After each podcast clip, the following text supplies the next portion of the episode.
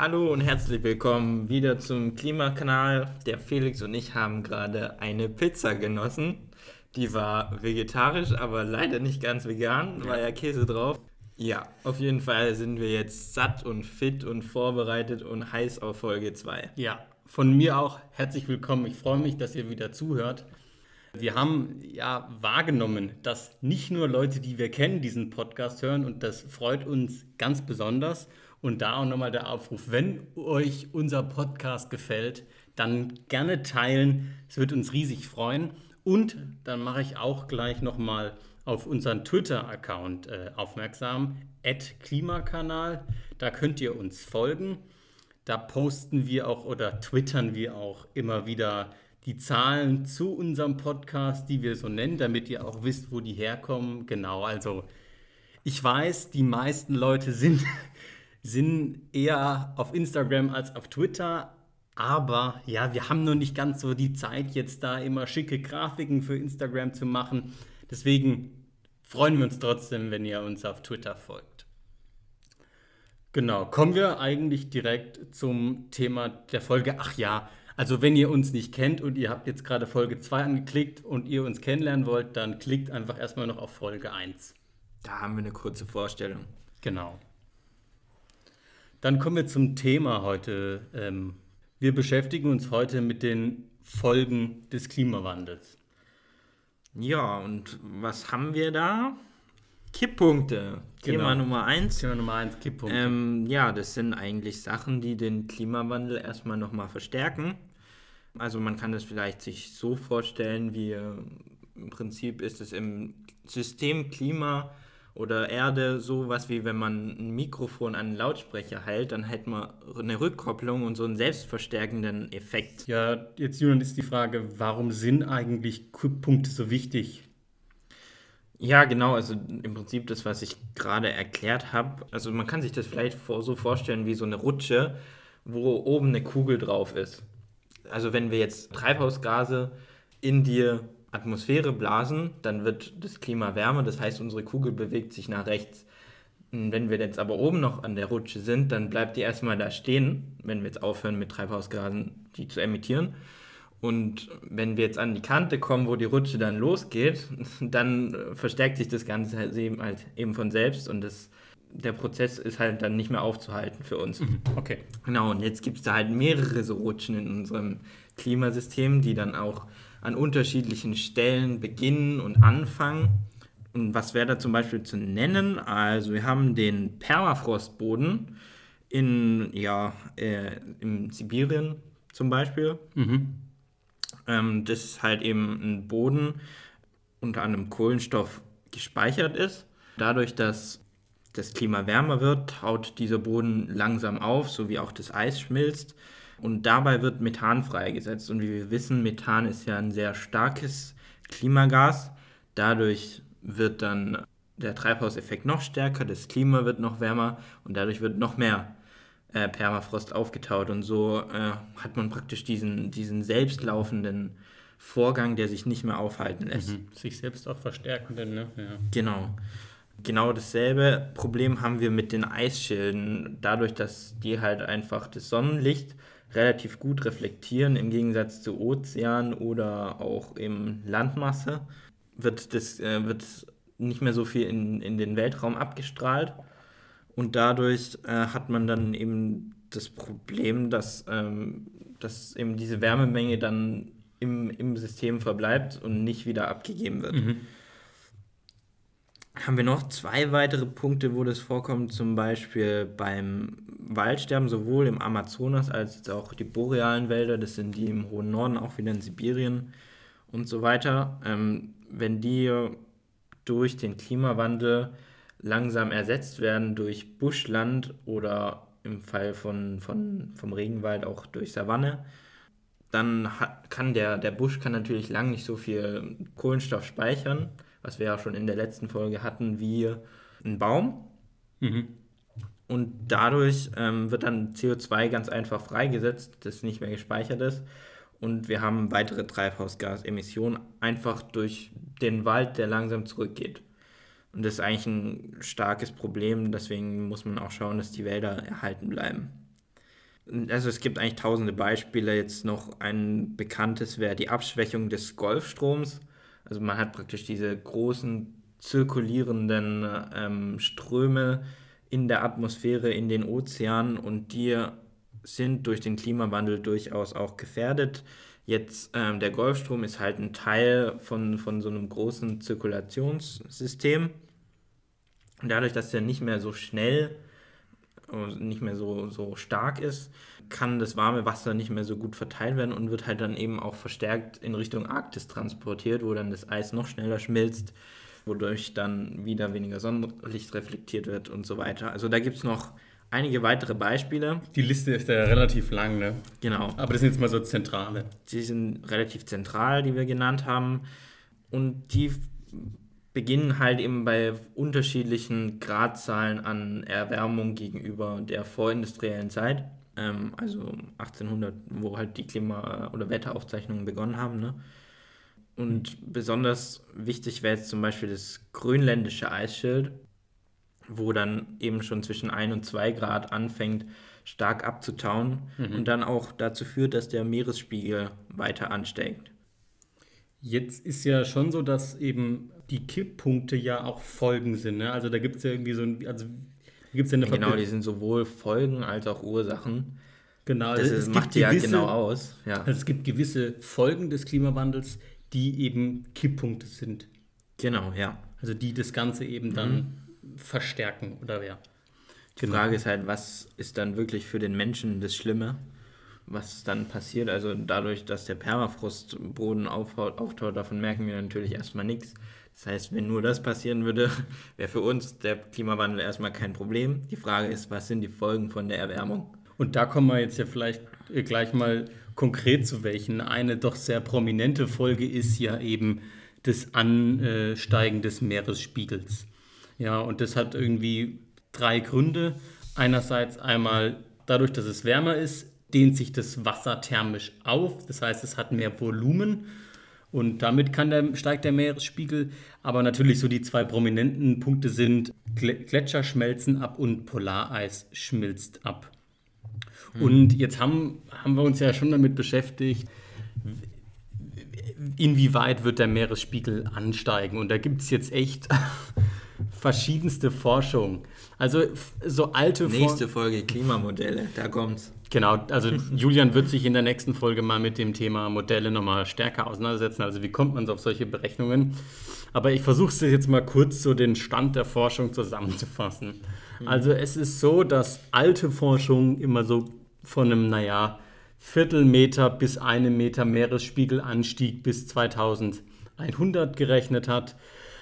Heute sieht das alles ein bisschen anders aus. Also heute geht man davon aus, also wenn wir wenn sich die Erde um drei Grad erwärmt, wir schon über einen Meter Meeresanstieg haben.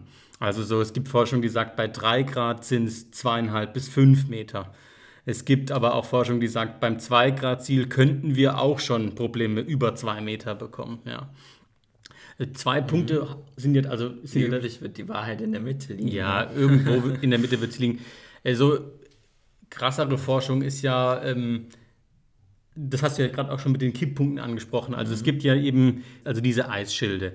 Beim westantarktischen Eis kann man eigentlich sagen, dass der Kipppunkt schon überschritten ist. Also zumindest sagt es ein Teil der Forscher. Dann müsste man damit rechnen, dass der Meeresspiegel um drei Meter steigt bis 2100. Und jetzt kommt eben das Punkt Grönland. Da hast du ja auch schon die Temperatur beim Kipppunkt angesprochen. Da, wenn das grönländische Eis abschmelzen würde, dann sind sogar nochmal sieben Meter obendrauf dran. Also das ist irgendwie kein Spaß. Und ja, maximal sind es, glaube ich, wenn alles Eis auf der Welt abschmelzen würde, wären es 65 Meter. Aber das ist eher unrealistisch, weil man sagen muss, also die Abkommen, die wir heute haben, das, was da so im Rahmen des Paris-Abkommens gemacht wird, das würde jetzt aktuell bei so einem 3-Grad-Ziel enden, sagen mhm. Forscher. Das reicht noch nicht, aber also Extremszenarien, die man manchmal noch hört, mit 4, 5 Grad Erhöhung und 30 Metern Meeresspiegelerhöhung sind eher Stand heute unrealistisch. Das wären Szenarien, wenn wir nichts machen. Oder für Hollywood, ja. Ja, genau. Also das muss man schon auch sagen. Aber trotzdem sind halt, ja, sagen wir mal, zwei bis sieben Meter oder mehr, ja, je nachdem wie viel Eis noch mehr, kein Spaß. Ja. Also ich habe da, haben da mal so ein paar, paar, paar Städte jetzt rausgesucht. Ihr könnt euch das auch, das ist, glaube ich, mal was, was wir twittern sollten. Es gibt ganz tolle interaktive Karten wo man gucken kann, was würde passieren mhm. und welche Regionen mhm. werden betroffen, wenn es um ja, zwei, diese drei Meter Zahlen mit den fünf Metern oder so, die stellt man sich ja immer vor, okay, gehe ich im Schwimmbad aufs fünf Meter Brett, dann bin ich gerettet, so nach dem Motto. Aber wenn man dann die Karte sieht, was das bedeutet für Hamburg, für New York, für die Niederlande, für Bangladesch, ja. ne, dann. Ja, ich fand das, also, ich lass uns da mal ein paar Beispiele vielleicht doch eingehen. Also New York ist ein sehr, sehr gutes Beispiel. Mhm. Da macht ja auch der Bill de Blasio also richtig Rabatz, weil die ja versuchen, da echt was zu machen, aber von ihrer Regierung nicht unterstützt werden. Die bauen, also die planen auch schon Dämme und Erhöhungen. Also Manhattan kriegt da ein Riesenproblem. Die Niederlande, unser Nachbarland, ja, äh, wenn du dir das teilweise bei ein paar Meter anguckst, ist das, halb, das halbe Land unter Wasser, ja. Pazifikinseln, Bangladesch ist ein Riesenproblem. Ja, äh, unser eigenes Hamburg ist richtig übel. Bei Bangladesch muss man halt sagen, okay, das ist auch als Entwicklungsland dann nochmal stärker natürlich betroffen, weil ich meine, die können wenig für den Klimawandel ja. und kriegen es halt in voller Weise ab. Ja. Das ist halt auch so eine Gerechtigkeitsfrage. Ne? Ja, absolut, ja. Und deswegen, ja. Also krasse Beispiele. Und jetzt, ich habe es gerade gesagt, Hamburg fand ich ganz extrem. Wenn man sich das mal auf der Karte anguckt, viele Leute waren schon in Hamburg, kennen Hamburg gut, gehen gerne nach Hamburg. Also das sind echt paar Teile Wenn von man Hamburg. mal fünf Meter einstellt, wird es gruselig, ja. Mhm. Naja, also ich würde sagen, wir haken dann den Meeresspiegelanstieg ab. Ich meine, man kann sich da auch viel informieren. Ja. Weitere Folgen sind zum Beispiel, dass man extremere Wetterereignisse bekommt. Ich meine, man kann sich das ja auch ganz einfach vorstellen, wenn man jetzt ähm, die Erde ist wärmer, dadurch hat man im Prinzip mehr Energie im System und es führt im Prinzip immer zu stärkeren Schwankungen. So einfach gesprochen. Beispiel zum Beispiel, äh, Schon wieder Beispiel zum Beispiel. Das wird ein Running Gag. mein, ja, es ist echt so. Ähm, ja, der Jetstream, über den wollte ich reden. Und zwar hat man dadurch durch den Klimawandel, dadurch, dass man dann verstärkt Ausgleichsbewegungen zwischen Nord und Süd bekommt, ähm, also dieser Jetstream, ich weiß nicht, wem sagt das was, wahrscheinlich eher weniger. Mhm, Erklär es okay. vielleicht mal, ja. Also im Prinzip, ähm, man hat im Süden eher immer mehr Hochdruck als im Norden. Dadurch fließt im Prinzip das, die Luft von, äh, von der, von dem, vom Äquator nach Norden und Süden. Jetzt schauen wir uns erstmal den Norden an. Also wenn es nach Norden steigt, dann hat man aber noch das Problem mit der Erdrotation und dann ähm, fängt dieser Jetstream aufgrund der Erdrotation an abzubiegen. Und dadurch bekommt man im Prinzip so ein Band, das so ungefähr zwischen Äquator und Nordpol auf der Hälfte ein bisschen weiter nördlich, aber so ungefähr immer von Westen nach Osten weht.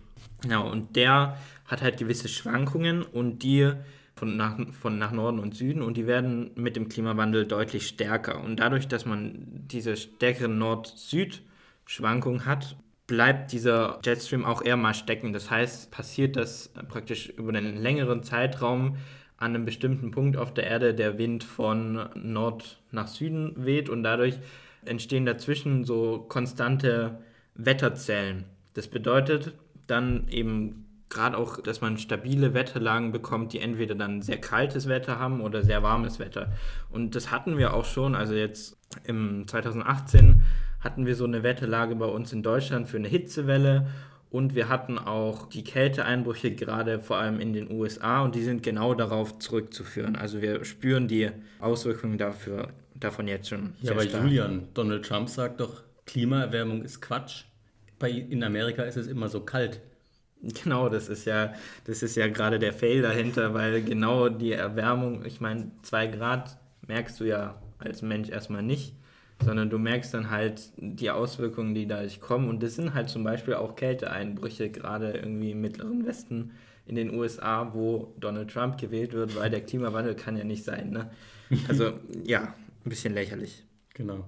Ja, vielleicht kann man das jetzt so zusammenfassen. Der erste Punkt ist ja auch bei diesem Thema, also erstmal die Durchschnittstemperatur, die steigt zwar, aber das heißt nicht, dass es immer überall wärmer ist. Und dann so zusammengefasst gesagt ist, also in, in Regionen auf dieser Welt, wo es trocken ist, da wird es tendenziell eher trockener. Und in Regionen, wo es eh meistens feucht ist, da wird es noch regnerischer. Genau, im Prinzip genauso kann man es zusammenfassen. Was heißt das für Deutschland? Genau, das war vielleicht auch spannend. Was, genau. was bedeutet das für uns hier eigentlich? Also, gerade auch zum Beispiel die Wahrscheinlichkeit der Hitzewellen, hatten wir gerade schon erzählt, steigt deutlich. Also, wenn man jetzt eine Hitzewelle als einzelnes Ereignis betrachtet, dann wird es 30 zusätzliche Hitzewellen pro Jahr auf Dauer in Deutschland geben. 30 das ist, ist nicht halt wenig. Eine, ist eine irre Zahl für ein Jahr. Ne? Dann eine Tageshöchsttemperatur, die jetzt einmal im Jahr auftritt, wird dann, wenn man eben diese 3 Grad erstmal erreicht hat, zehnmal im Jahr auftreten. Was bedeutet das? Ich meine, dann hat man halt so einen 42-Grad-Tag halt nicht eben einmal im Jahr, sondern zehnmal im Jahr. Und das äh, wirkt sich natürlich ganz stark auf Waldbrandgefahr aus und man hat auch Dürreprobleme. Das ist natürlich für die Landwirtschaft jetzt auch nicht hervorragend, wobei man da auch manchmal sagt, okay, die Landwirtschaft wird schon zurechtkommen in Deutschland. Wir werden an den Küsten, gerade in Nord- und Ostsee, deutlich stärkere Winde haben. Durch das wärmere Klima wird die Wahrscheinlichkeit von Infektionskrankheiten und auch importierten äh, tropischen Krankheiten natürlich stark steigen. Oder zumindest steigen jetzt stark, wäre ich mir nicht so sicher. In den nächsten 30 Jahren ist aber zum Beispiel jetzt auch auf die Landwirtschaft jetzt nicht so der Einfluss zu sehen. Danach wird es halt schwierig abzusehen. Aber man geht schon davon aus, dass man da auch ein paar Ernteeinbußen haben wird. Dann besonders betroffen sind natürlich die Städte. Das liegt einfach daran, dass man da halt starke Versiegelung hat. Das heißt, da wird es immer besonders schnell, besonders warm. Und dann bekommt man eben so Probleme wie, dass ältere Menschen äh, mit Kreislaufschwäche dann mhm. äh, Probleme bekommen Ozon entwickelt sich in, in Städten dann auch äh, relativ schnell aufgrund der Emissionen von den Fahrzeugen und klingt alles nicht toll. Ja, und auf uns kommen auf jeden Fall äh, ja große Kosten hin genau, auf uns ja. zu. Große volkswirtschaftliche Kosten. Ja, genau. also als einfachstes, oder nicht unbedingt einfaches, aber als Beispiel bei der Stromerzeugung können wir jetzt zum Beispiel sagen, die thermische Kraftwerke, wie zum Beispiel ein Gaskraftwerk, wird ja mit Wasser gekühlt. Und je kälter das Wasser ist, desto effizienter ist es. Desto effizienter ist es, genau, mhm. desto Leistung. Das heißt, je wärmer ähm, das Wasser, das Wasser wird, okay, es wird wahrscheinlich eher ein Kohlekraftbeispiel, aber ja, je wärmer das Wasser wird, desto schlechter wird die Effizienz. Ja, aber also bei der Stromerzeugung, egal, genau. auch beim Atom brauchen wir immer Kühlwasser. Genau, genau. Und wenn das also Kühlwasser Atom, nicht mehr kühl ist. Atom, Gas und Kohle, also und wenn das je kühler das Wasser ist, desto mehr Leistung bekomme ich. Das heißt, meine Stromerzeugung von diesen Kraftwerken lässt mit zunehmendem Klimawandel nach. Gut. In Deutschland jetzt, man, manchmal sagt man auch, okay, die Wasserkraft wird nachlassen, weil nicht mehr so viel regnet, aber das ist bei uns eher nicht der Fall. Okay. Jetzt lass uns mal zum Abschluss, bevor wir zu unserer berühmten Schnellthesenrunde kommen, nochmal über eins reden. Ähm, das haben wir vielleicht jetzt gerade, aber das fällt mir jetzt auch mhm. gerade so ein, darüber müssen wir, glaube ich, auch noch reden. Jetzt reden wir mal über dieses 1,5 oder 2 Grad Ziel. Jetzt reden wir darüber, unsere Bundesregierung plant bis 2050 die Emissionsnull. Da müsste man vielleicht mal eins sagen. Warum machen wir jetzt das 1,5 Ziel oder das deutlich unter 2 Grad Ziel? Weil die Kipppunkte eine Gefahr darstellen für den Klimawandel. Deswegen gehen wir da eher, sage ich mal, auf Nummer sicher und sagen, wir versuchen uns an der 1,5 Grad Nummer zu, zu orientieren. Und dann jetzt eben zu dem Punkt auch, bis wann müssen wir eigentlich, also bis wann müssen wir den Klimawandel geschafft haben, beziehungsweise, naja, bis wann müssen wir die Nullemission haben.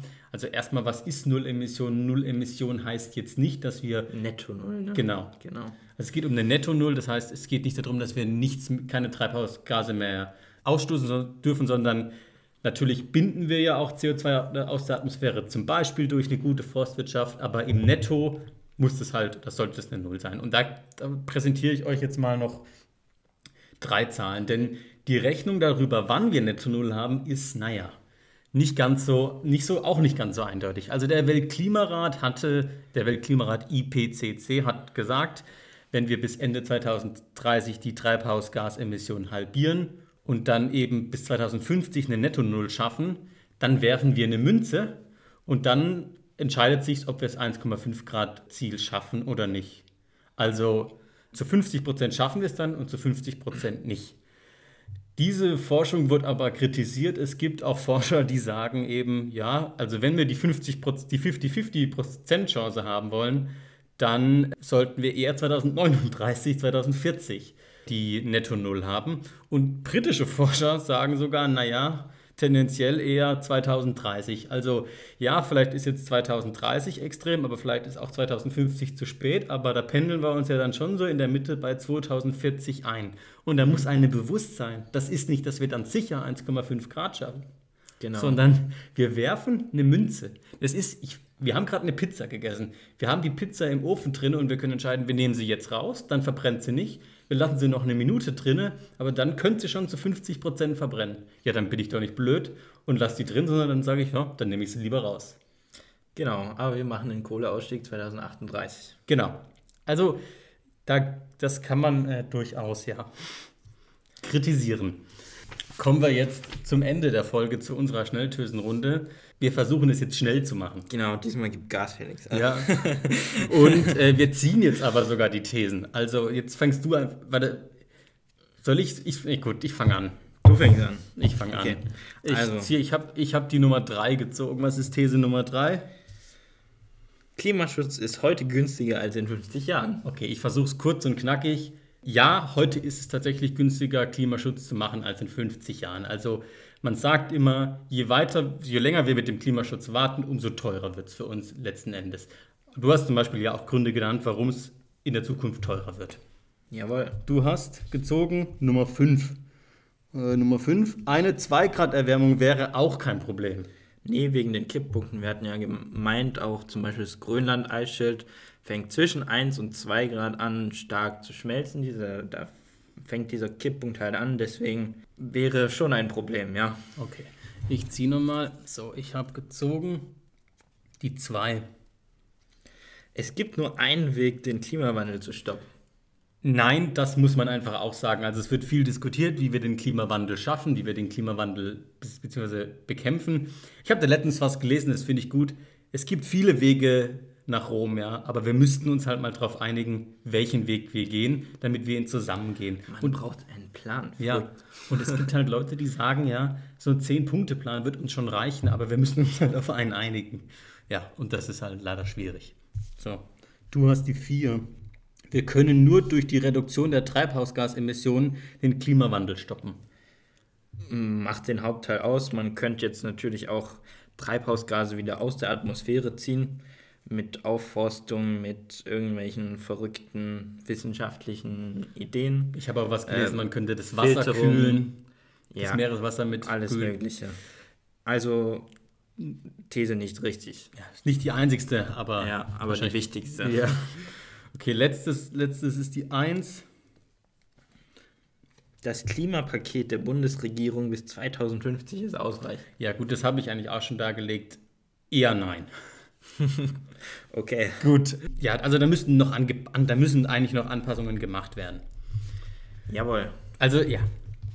Ich, ich denke halt immer so ein Appell an die Vernunft. Wollen wir es riskieren und bis 2050 warten oder sagen wir nicht, ja, machen wir ein bisschen schneller. Dann kommen wir jetzt, äh, oder dann sind wir jetzt äh, am Ende von Folge 2. es war jetzt heute ein bisschen vo voller gepackt. Ich hoffe, ihr habt trotzdem gut folgen können. Schön, dass ihr uns zugehört habt. Und dann folgt jetzt als nächstes ein, ja, wir sagen mal so ein kleiner Exkurs für die Leute, die es interessiert. Wie kommt man eigentlich auf diese ganzen Zahlen und wie, wie kommt es zu diesen ganzen Modellen? Wird der Jüdin in der nächsten Folge euch da solo, sage ich mal, was drüber erzählen. Ich lasse den Felix dann auch mal was solo machen. Hm. Also von mir könnt ihr dann was erwarten zum Thema äh, Konsum und Nachhaltigkeit, aber das wird dann an einer anderen Stelle kommen. Jawohl. Also, ciao. Macht's gut.